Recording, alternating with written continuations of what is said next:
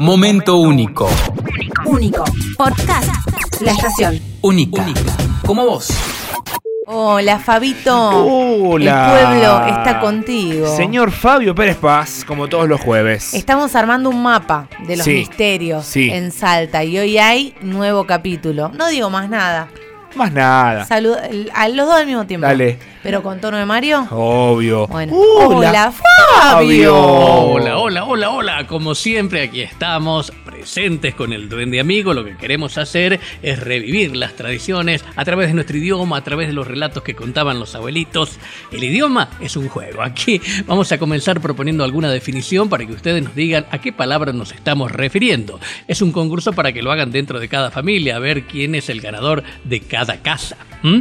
Bueno, vamos entonces con la palabra. Es una bebida, una bebida que era muy tradicional en otros tiempos, hoy casi perdida. Empieza con la letra che. La chi. No, no, no, no lo digo. Ustedes son los que tienen que deducir la respuesta. Se hacía fermentando el maíz. Bueno, era muy, pero muy típica en todas las fiestas collas y gauchas de otros tiempos. La chi con che comienza esa bebida. ¿Saben cuál es? Bueno, mientras lo piensan, mientras lo discuten ahí en la casa, vamos al relato. Seguimos recorriendo los mapas de los misterios.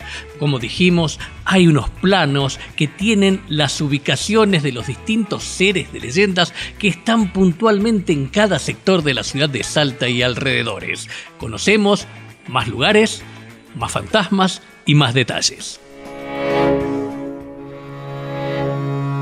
Una vez más, marcaremos e indicaremos cuáles son los lugares exactos en los cuales hay aparecidos y fantasmas. Son los datos que hemos extraído de los denominados mapas de los misterios. Esos planos fueron confeccionados por Adrián, un hombre que había hecho un hechizo para tener el mismo don que poseen los perros para ver y percibir todo tipo de espectros.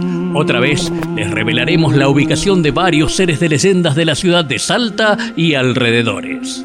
Primero pasaremos por el cementerio San Antonio de Padua. Es otro de los camposantos públicos de la capital salteña. Está rodeado de establecimientos industriales y barrios. Sus vecinos cuentan que todas las noches los fantasmas salen a merodear la zona.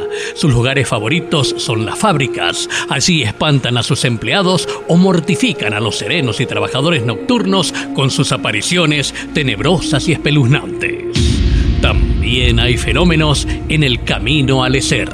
Esta ruta sale del norte de la ciudad y bordea el río La Caldera hacia Lecer y San Lorenzo.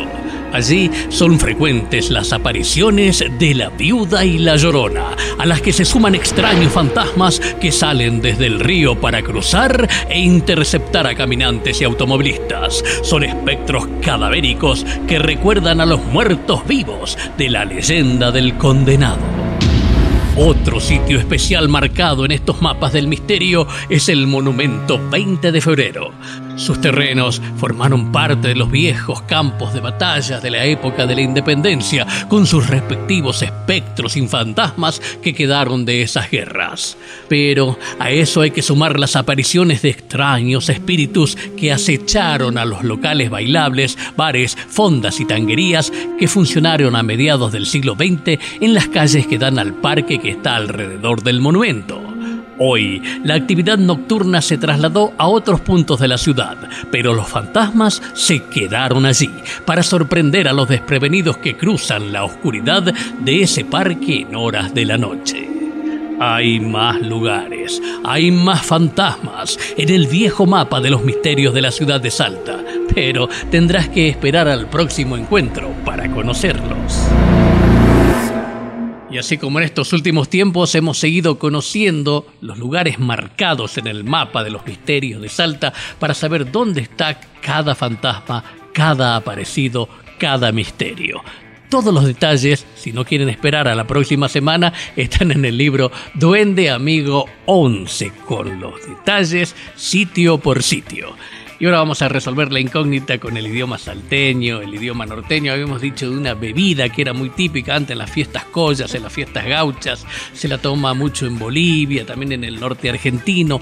¿Cuál es esa bebida? Empieza con la letra che, esa base de maíz. Y por lo menos esta es mi respuesta. Mons, qué rica chevecha. Hay unanimidad, ¿eh? No es Chevecha, ¿no? Por acá no es Chevecha. Por acá aguante el duende amigo y habla de chicha. En este mes que se va, agosto de Pachamama, la chicha no podía faltar. Hola chicos, la bebida es la chicha, dice Gus. Por acá Pago también dice lo mismo. Eh, por acá dice, hola chicos del pasaje Chiclana, zona del Delmi, soy Horacio de Atocha, saludos. Es la, esa bebida es la chicha. Por acá dice, estaba por decir la gaseosa Chañi. ¿Se acuerdan? Dice Abel. ¿Soy yo? No la Soy la tengo. Chañi. La Chani. Abel, Abel, no me acuerdo. La maya. chicha, chicha, chicha. Chachi. ¿Tenés algún audio? A ver si coinciden. Si no, vamos con Fabito. Hola. Hola chicos, Chicha. la bebida que dice Fabio es la chicha. Fabio, ¿puede ser la chicha? ¿Qué dice Fabio? La bebida a la cual estamos haciendo referencia es la chicha. Sí. Hasta un festival. Cha, hay che, de chi, esta cho, bebida. chu. Es más difícil de conseguir. Ni siquiera en el festival a veces se la consigue. Pero bueno, ahí está. En la época de nuestros abuelitos no faltaba nunca en las celebraciones y en los brindis de las fiestas del pasado. Pero en la radio vamos a seguir, ¿eh? Vamos a estar puntualmente la próxima semana para continuar recorriendo juntos Esa delgada línea que divide la realidad de la fantasía. Hasta pronto. ¡Bravísimo! Bravísimo. Chache, chi, cho, Chu, chu. chu, Buenísimo.